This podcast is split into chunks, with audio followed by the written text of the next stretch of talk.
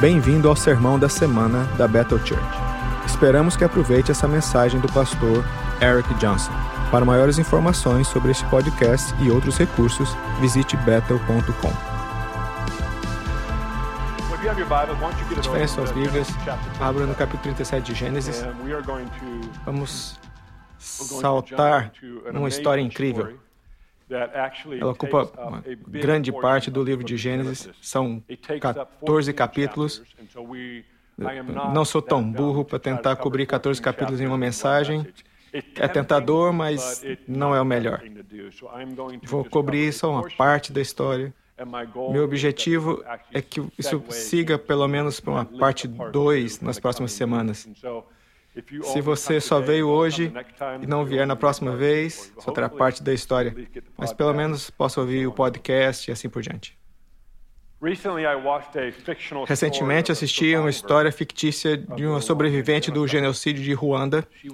Ela foi resgatada entre os restos de centenas de corpos da tribo Tutsi. Era uma criança e estava debaixo dos corpos de centenas de pessoas que foram mortas.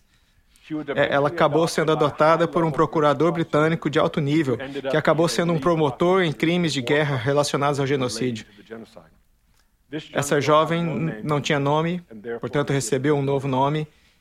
A história tece esta atrocidade insondável, a jornada dessa jovem a se tornar uma adulta com anos de dor e trauma.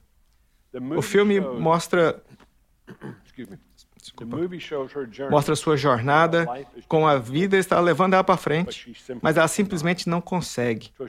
Ela acaba voltando a Ruanda para entender quem, o que e por que que isso aconteceu.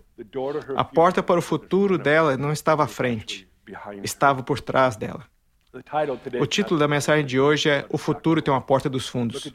Olhe para o seu vizinho e diga: O futuro tem uma porta dos fundos. Esse era como a parte 4 de uma série que começamos há alguns meses, chamada Olá Futuro. Nesse fim de semana, eu tirei a maior parte da semana passada para fazer coisas em torno da minha casa. Como choveu, a maior parte da semana não consegui fazer muito. Eu gosto de fazer um monte de coisas num certo tempo. E quando isso não acontece, muitas coisas podem acontecer comigo. Tenho que lutar com isso. Então, sexta e sábado eram dias ensolarados. Na sexta, eu aluguei uma cavadeira. Precisava colocar uma irrigação nova num monte de árvores, porque nossa irrigação anterior não funcionava bem. Decidi então tirar tudo. Aluguei essa cavadeira grande. Se não sabe o que é uma cavadeira, ela cava uma vala para você. É como um pequeno carro. É bem pesada. É uma coisa bem pesada. É, estava animado, adoro alugar equipamento. É, é bem legal. Não importa o que seja, trator, cavadeira, qualquer coisa.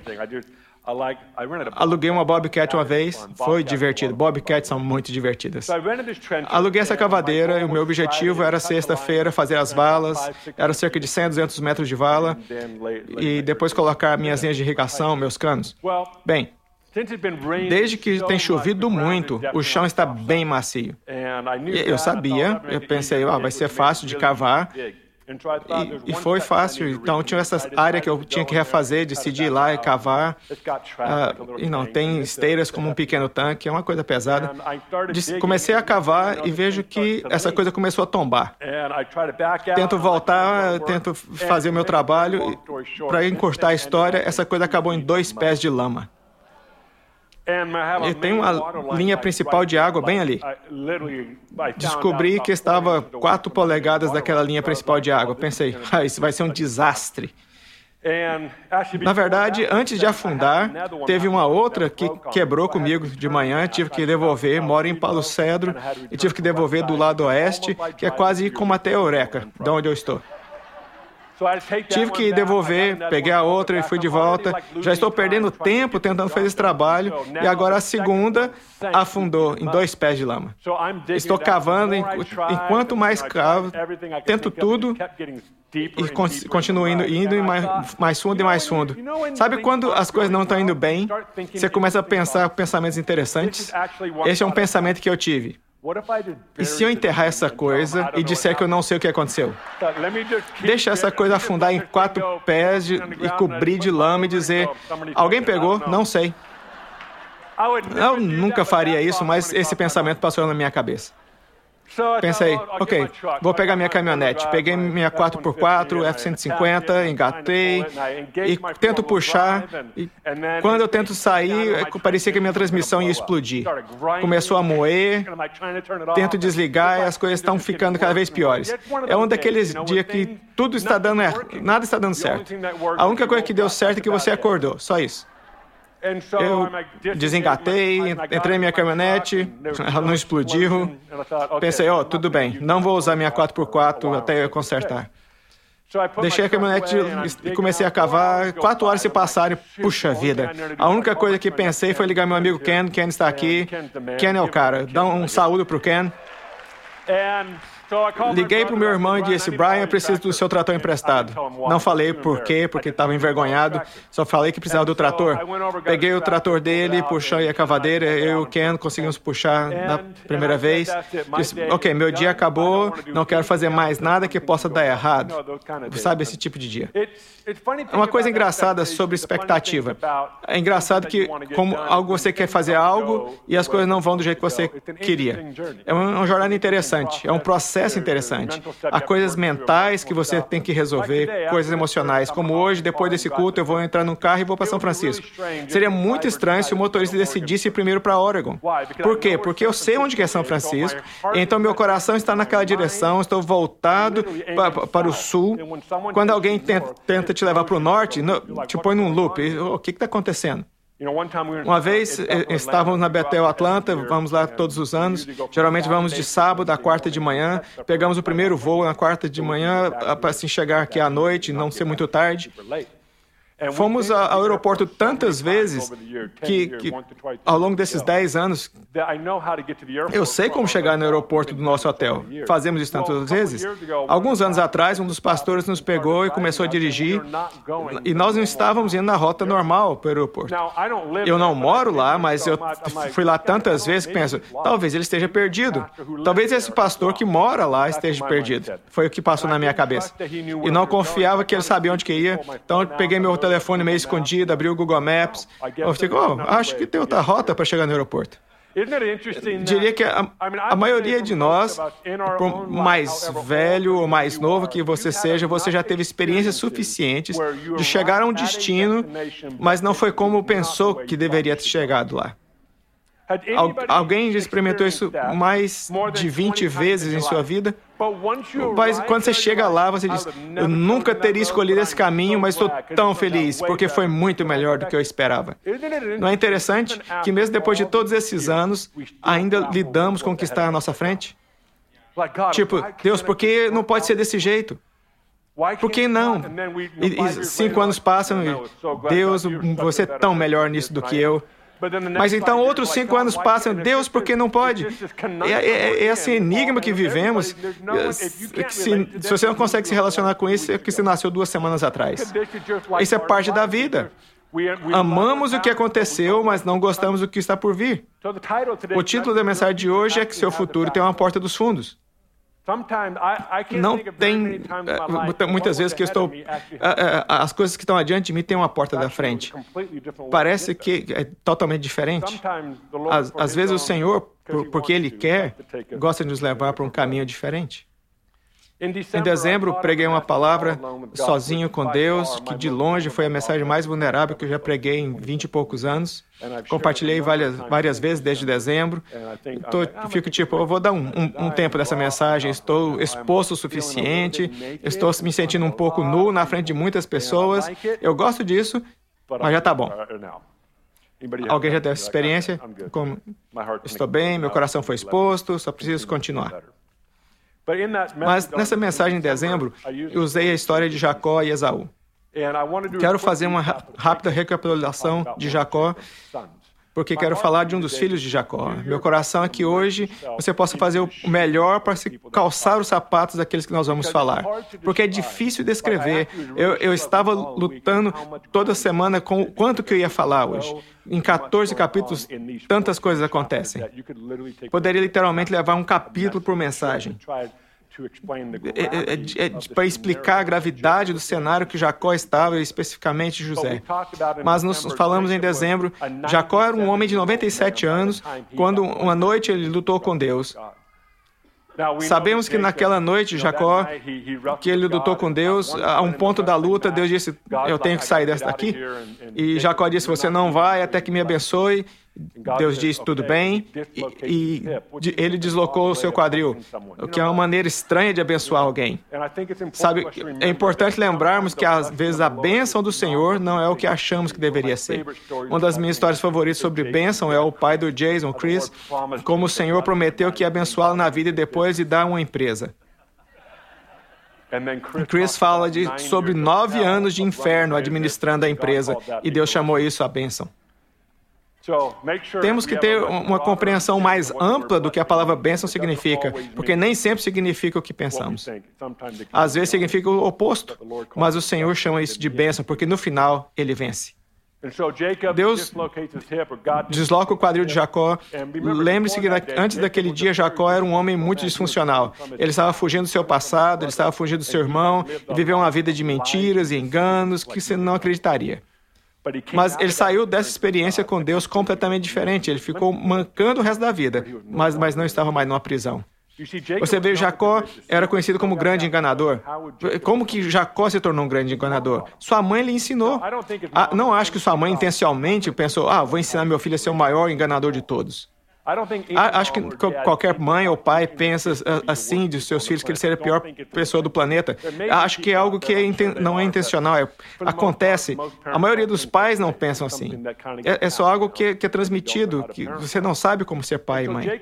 Então a mãe de Jacó ensina seu filho a ser um grande enganador. Jacó, desde muito jovem, aprendeu a enganar a todos.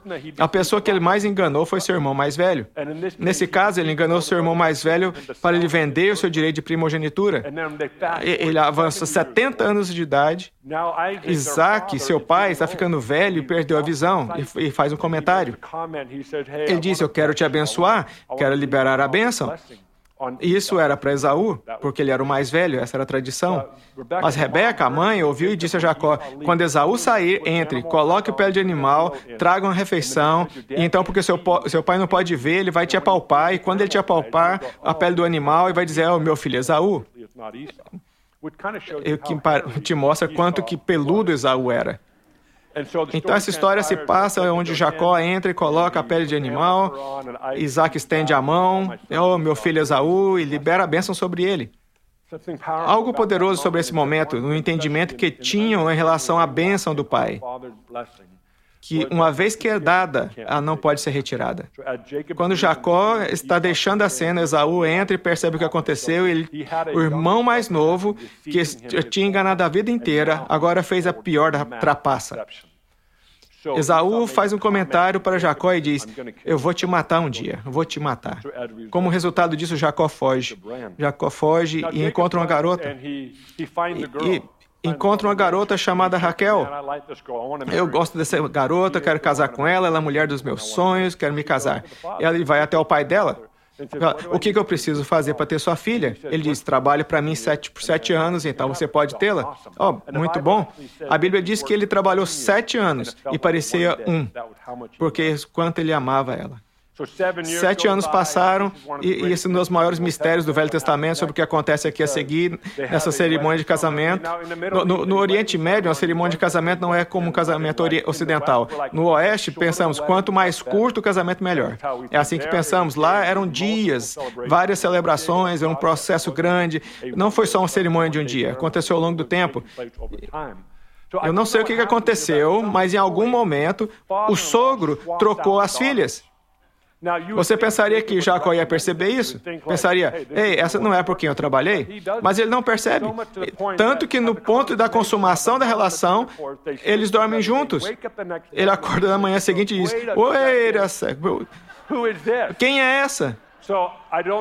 Eu não sei como chegar lá, mas é um lugar muito ruim para você estar na vida. Então Jacó sai do, do, do quarto e fala, sogro fala, o que está acontecendo? Não é interessante que Jacó foi o grande enganador e agora encontrou alguém pior do que ele?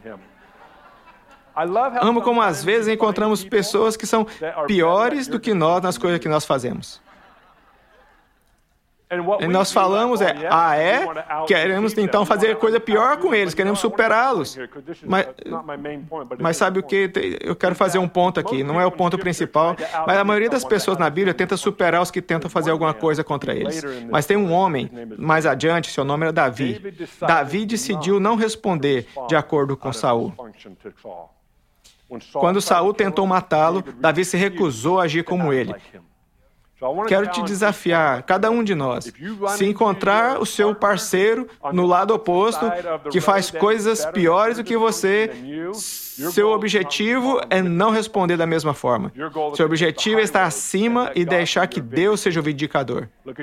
Agora olhe para o seu vizinho e diga: Deus é meu vindicador. Não sei se é uma palavra, mas parece ser. Vindicador. Não sei se é uma palavra. Soa como terminador, mas parece. Jacó trabalhou por sete mais anos para conseguir a filha que ele realmente queria. Eu tenho que criar uma base boa aqui para chegar até José, para você entender a, a dor que José passou foi enorme. E Jacó trabalhou mais sete anos.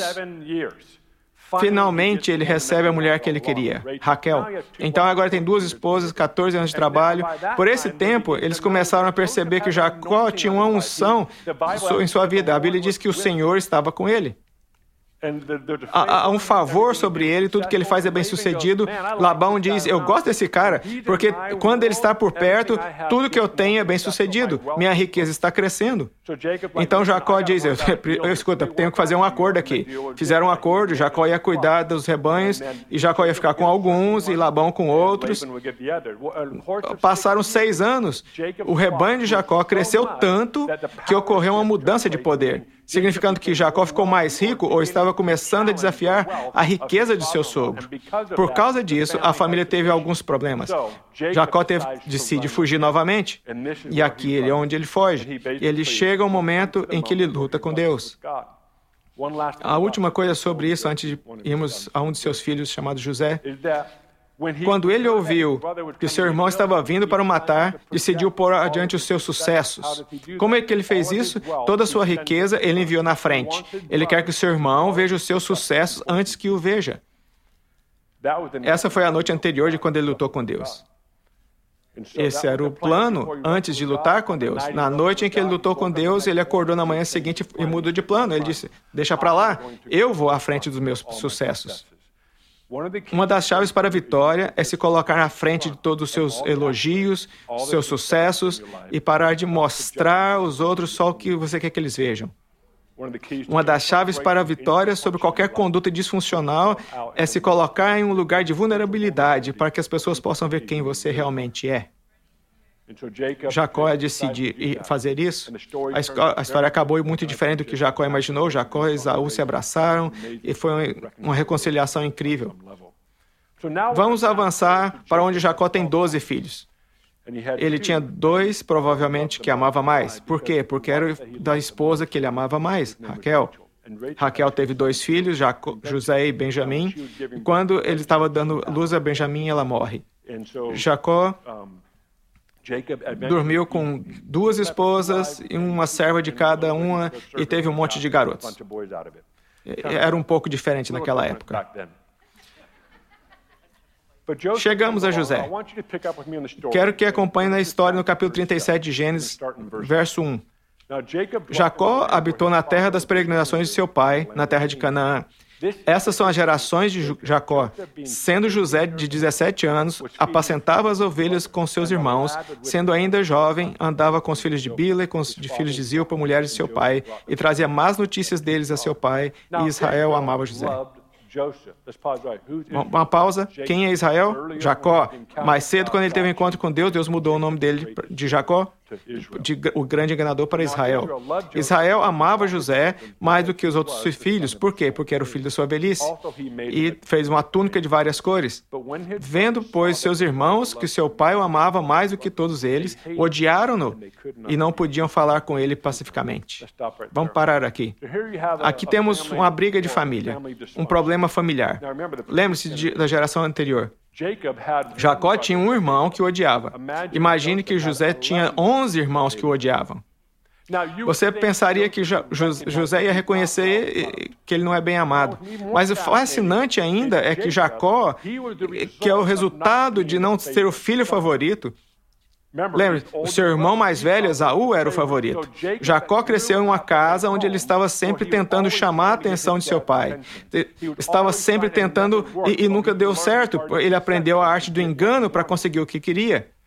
Para, para mim, o que me fascina é que Jacó odiava ter crescido naquele ambiente. E, adiv, e adivinha o que? Ele agora tem um filho favorito. Você pensaria que ele diria: Eu nunca quero fazer isso com os meus filhos. Essa foi a minha experiência, eu não quero fazer isso.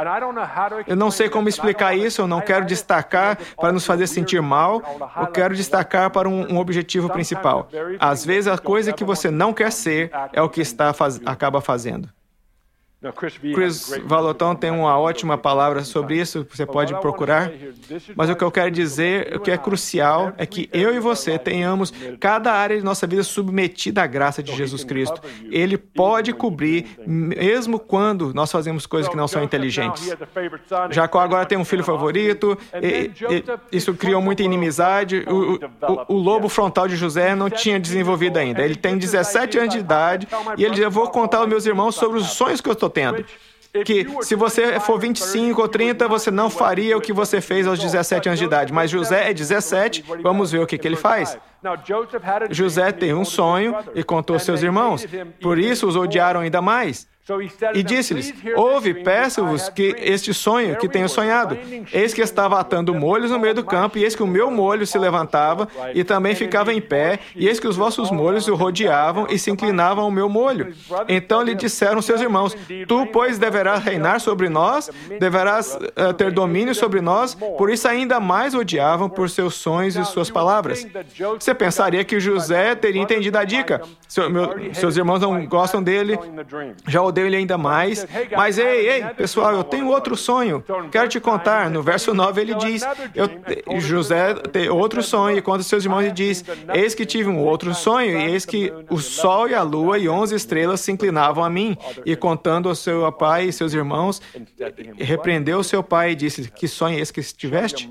Porventura, eu e sua mãe e teus irmãos inclinaram perante uh, ti em terra? Seus irmãos, pois, o invejavam, mas seu pai guardava esse negócio no coração. O ódio, a maga chegou a tal ponto nesses onze irmãos que eles começaram a conspirar como nos livramos dele. Aqui você tem uma criança de 17 anos de idade. Não sei como você, se você conhece muito sonhador em sua vida, mas eu estou grato pelo Ben Armstrong que realmente liderado a cultura de sonho nesse ambiente, sonhos, interpretações de sonhos. Tão grato por isso. Mas se você não está perto de sonhadores, a, a ideia sobre sonhadores é que eles estão sempre olhando para o futuro. São como, oh, eu vi, eu vi a imagem, é, eu não entendo o meu sonho, mas eu sei que é a imagem do que está por vir. E os sonhadores têm aspirações. Quantos já tiveram sonhos na vida, mas parece que está cada vez mais distante dos seus sonhos? É fascinante que tenha um sonho na vida e comece por a colocar suas emoções nesse sonho. É por isso que eu odeio comprar casa. Sou tão fácil de inspirar, me conecto emocionalmente facilmente. Entro numa casa e fico tipo, é isso, estou conectado. E a minha esposa é muito mais inteligente do que eu. Ela fala, não fica animado, não posso evitar, já está acontecendo, eu amo esse lugar. E, e, e, a venda dá errado. E você fica absolutamente arrasado. É isso que acontece com os sonhadores. Eles se ligam a algo que está lá fora. E de repente as coisas começam a acontecer. E é por isso que é bom saber que o seu futuro tem uma porta dos fundos. Porque agora a porta da frente está ficando cada vez menor e menor, longe e mais longe do que está conectado. Agora José para encurtar a história, seus irmãos querem matá-lo. Um deles diz: Não, não, não vamos matá-lo, vamos só jogar num buraco. Ok, a melhor ideia é melhor, vamos jogar no buraco. Jogam no, ele no buraco. Um irmão sai, os outros estão ali sentados. Ei, tem alguns comerciantes medianistas passando, vamos vendê-lo para escravo, vamos fazer algum dinheiro. Ótimo. Rubem volta e diz: O que, que fez com ele? Ele diz: oh, Nós vendemos para uns caras aí. E os irmãos começaram a lutar. E aqui eles pegam o casaco de José, mancham com sangue de cabra e levam para Jacó. Lembre-se, esse é o seu filho favorito. Eles levam de volta e disseram: Seu filho foi morto por animais selvagens. Assim, enquanto Jacó está de luto pela perda de um filho, José é vendido como escravo. Agora vamos avançar a história para o capítulo 39, verso 1. José agora é um escravo no Egito. Potifar, um homem muito rico, o compra. Vamos ler verso 1. E José foi levado ao Egito, e Potifar, oficial de Faraó, capitão da guarda, homem egípcio, comprou da mão dos ismaelitas que tinham levado lá. Verso 2. O Senhor estava com José. Diga isso comigo: o Senhor estava com José. E foi homem próspero e estava na casa do seu senhor egípcio. Já esteve em um momento da vida onde nada vai bem, mas o Senhor está com você? Eu quero conectar alguns pontos aqui, porque há inúmeros lugares nas Escrituras. Eu, eu percebo um padrão, se você quiser, um algoritmo talvez, que às vezes é quase uma garantia que se estiver no pior tempo, ou no, em um cenário, e, e poder sentir que o Senhor está com você, prepare-se, porque uma porta dos fundos está prestes a se abrir. Precisa entender isso. De repente, Daniel, que foi, foi adiante no livro de Daniel, você tem outro exemplo. Ele é levado para o cativeiro babilônico. Lá o Senhor está com Daniel e faz com que ele cresça em favor. Aqui nós temos outra história. Ele está crescendo em favor. Chegou ao ponto que Potifar, confiei tudo que tenho na mão de José e só tenho que me preocupar com o que comer. É isso. José tornou-se um homem muito próspero. É importante reconhecermos que, eh, antes de ir à frente, que quando o Senhor está com você, existe uma porta dos fundos para o seu futuro. O que, que acontece a seguir também é muito ruim. José está recebendo muito favor e é muito atraente. A esposa de Potifar, que vemos que é uma pessoa sedutora, todos os dias ela vem a José e diz: Deite comigo, deite comigo. Ele, eu não quero deitar com você, estou bem, não preciso de você, sou esperto. E todos os dias ela ficava: Eu quero deitar com você, quero deitar com você. Um dia estavam só a esposa de Potifar e José em casa, ninguém mais estava lá. A esposa de Potifar está dizendo: deite comigo. Ele agarra ele e diz: Não, porque eu faria isso? Seu marido confiou tudo a mim. E ele sai correndo e ela, e ela pega o casaco dele. Naquela noite, quando o marido chega em casa, Potifar chega em casa e ela diz: José tentou deitar comigo hoje. Aqui está o casaco como prova. Potifar o joga na cadeia. José deu um, enorme passo para trás. Ele foi rejeitado por sua família, vendido como escravo e agora ele está na prisão. Quantos diriam que ele está se afastando ainda mais do seu futuro? Agora ele está na prisão. Imagine esse cara, mas o que é fenomenal sobre ele, que não importa onde ele esteja, ele é bem sucedido. Não há registro dele gemendo ou reclamando. Isso não significa que ele fez. Tenho certeza que teve alguns momentos, mas parece que ele tem um jeito de que Deus está comigo, eu vou fazer tudo ao meu redor ser incrível. Não importa qual seja o cenário, farei esse lugar lindo. Se acabar na prisão, faça a sua prisão incrível. Se é um escravo, então seja o melhor escravo que existe. Se for rejeitado da sua família, então Ande nos caminhos do Senhor, não reaja da maneira como eles tratam você. Está comigo?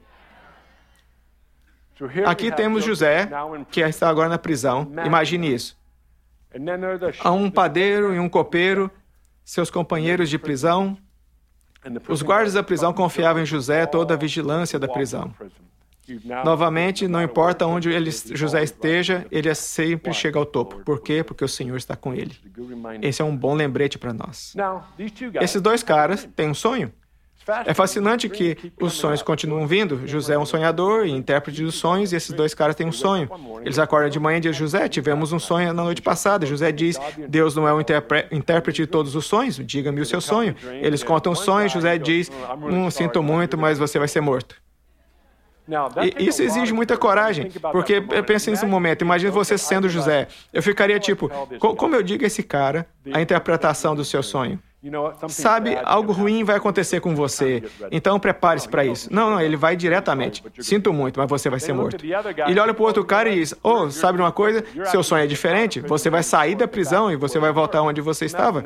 Imagine um dia o cara está arrasado e o outro está feliz. O dia chega onde o copeiro é restaurado de volta à sua posição na casa de Faraó. Fica comigo, só tenho mais alguns minutos. Ele é restaurado de volta à sua posição na casa de Faraó. Quando está estava saindo, José diz: Não se esqueça de mim. Bem, ele esquece de José. Agora vamos ao capítulo 41. Entre o capítulo 39 e o 41, o Faraó tem um sonho. Ele tem alguns sonhos. Ele consulta o seu povo.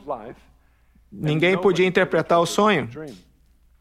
E ele pergunta: quem pode interpretar o sonho? O cara que saiu da prisão pensou: oh, eu esqueci completamente. Tinha um cara na prisão, um hebreu, que interpretou meu sonho. Disseram, bem, vai buscá-lo. E eles buscam e vejam o capítulo, verso 14. E mandou Faraó chamar José e fizeram sair do cárcere, e barbeou-se, mudou suas roupas e apresentou-se a Faraó. Verso 15, em diante a história do Faraó dizendo a José o seu sonho e José lhe dá a interpretação. Agora, esse é o ponto principal que eu estou tentando chegar hoje. Você está uma mensagem de texto da sua vitória. Você está uma mensagem, um e-mail, um telefonema da sua vitória. Imagine aquele momento ali. José foi rejeitado pela família em um poço, vendido como escravo. A esposa de Potifar mente sobre ele, vai para a prisão e no momento tudo mudou. Veja, há uma porta dos fundos para o seu futuro. Alguns de vocês precisam ouvir isso. Você teve tantos contratempos e perdeu a esperança. Você perdeu a coragem, perdeu a vontade de lutar. Eu estou te dizendo, se o Senhor está com você, Basta uma mensagem de texto para voltar ao palácio. José interpreta os sonhos, amo esse versículo. Ele não só interpreta o sonho, ele diz: oh, o que você deve fazer, Faraó, é contratar alguém para garantir que tenha comida suficiente no tempo da fome. E Faraó diz: Você é esse? E ele contrata José e o leva ao palácio, não só para interpretar o sonho, mas para ser o número dois em todo o Egito. E ele lhe dá a carruagem número 2. Tipo, o faraó tinha a Bugatti. Vamos ver que, que carro José tinha. Um, talvez um Bentley. Ou talvez um Rolls Royce Phantom. Não sei. Qual é o ponto? Ele recebeu toda a riqueza, todos os elogios e todos os bens em uma noite. Alguns aqui precisam estar esperando por essa mensagem de texto. Alguns de vocês precisam acordar essa manhã e dizer: sabe de uma coisa? Um e-mail pode vir, uma mensagem de texto, um, post, um postagem no Instagram ou no Facebook, algo pode acontecer que depois de todos esses 20 anos de retrocessos, algo vai me impulsionar para o meu futuro além do que eu já sonhei. E mais tarde, no capítulo 41, eu vou terminar com isso, José tem dois filhos e dá nome aos seus filhos. Um deles era ah, Esqueci todo o meu passado. E o outro era Deus me abençoou. Qual é o ponto? Em um momento, José foi tirado do seu passado, de sua dor, de sua amargura, e Deus o colocou de volta em uma posição de autoridade. O que eu quero fazer antes de terminarmos hoje é que eu quero orar pelas pessoas que ressoam com José. Você sente que a porta da frente do seu futuro está fora de vista? Estou aqui para te dizer que existe uma porta dos fundos. Esteja pronto. Se você identifica com José, quero que se levante, porque vamos orar por isso. Você teve tantos sonhos, tantas ambições, tantas ideias e ficou todo, cara, não me lembro da última vez que eu fiquei animado com o meu sonho. Senti que o Senhor está dizendo: estou prestes a abrir uma porta dos fundos que vai te fazer pular o processo. Vamos te levar mais longe do que você começou. Se você está sentado perto de alguém que está de pé, coloque a sua mão neles. Vamos orar por eles agora. Pai, eu te agradeço pela coragem das pessoas que estão de pé agora. Oro que tudo que sobre o que falamos e tudo que se não pegaram ou não entenderam completamente, quando se trata de José e da vida de rejeição, mentiras, decepção, dor, amarguras e retrocessos, que em um momento uma porta dos fundos abra para irem direto ao futuro. Oro para que todos aqui, agora, sejam cheios de esperança além da sua vida e além dos seus anos. Oro que se perderem a esperança, perderam a paixão, se perderam o desejo, que lhes seja devolvida agora. Também declaro uma porta dos fundos se abra. Diga isso comigo, a porta dos fundos se abrirá. Deus te abençoe, todos digam amém. Obrigado por ouvir o sermão da semana. Esse podcast semanal é traduzido em várias línguas. Por favor, visite podcasts.ebattle.org.